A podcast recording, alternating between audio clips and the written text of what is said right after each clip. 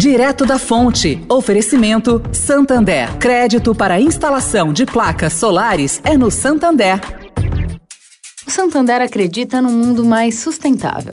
Por isso lança a plataforma Estação, que vai levar mais sustentabilidade para a estação de trem Vila Olímpia, com reuso de água, geração de energia solar e muito mais. E o banco também quer ajudar você dando crédito para compra de placas solares com até 96 vezes para pagar e taxa de 0,74% ao mês. Busque por CDC Solar Santander e saiba mais. Santander. Direto da Fonte, com Sônia Rassi.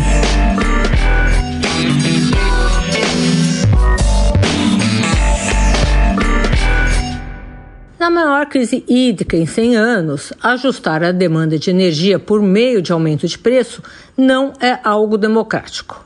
Pelo menos essa é a opinião do secretário executivo de Mudanças Climáticas, Antônio Pedro, que acaba de assumir a pasta recém-criada, a pasta do meio ambiente.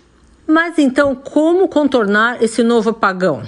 Bom, Bruno Covas deixou um plano ambiental bem montado, pensado em durante 18 meses. E entre as diretrizes do projeto está o combate à ocupação irregular na área dos mananciais e também a urgência da questão hídrica em São Paulo.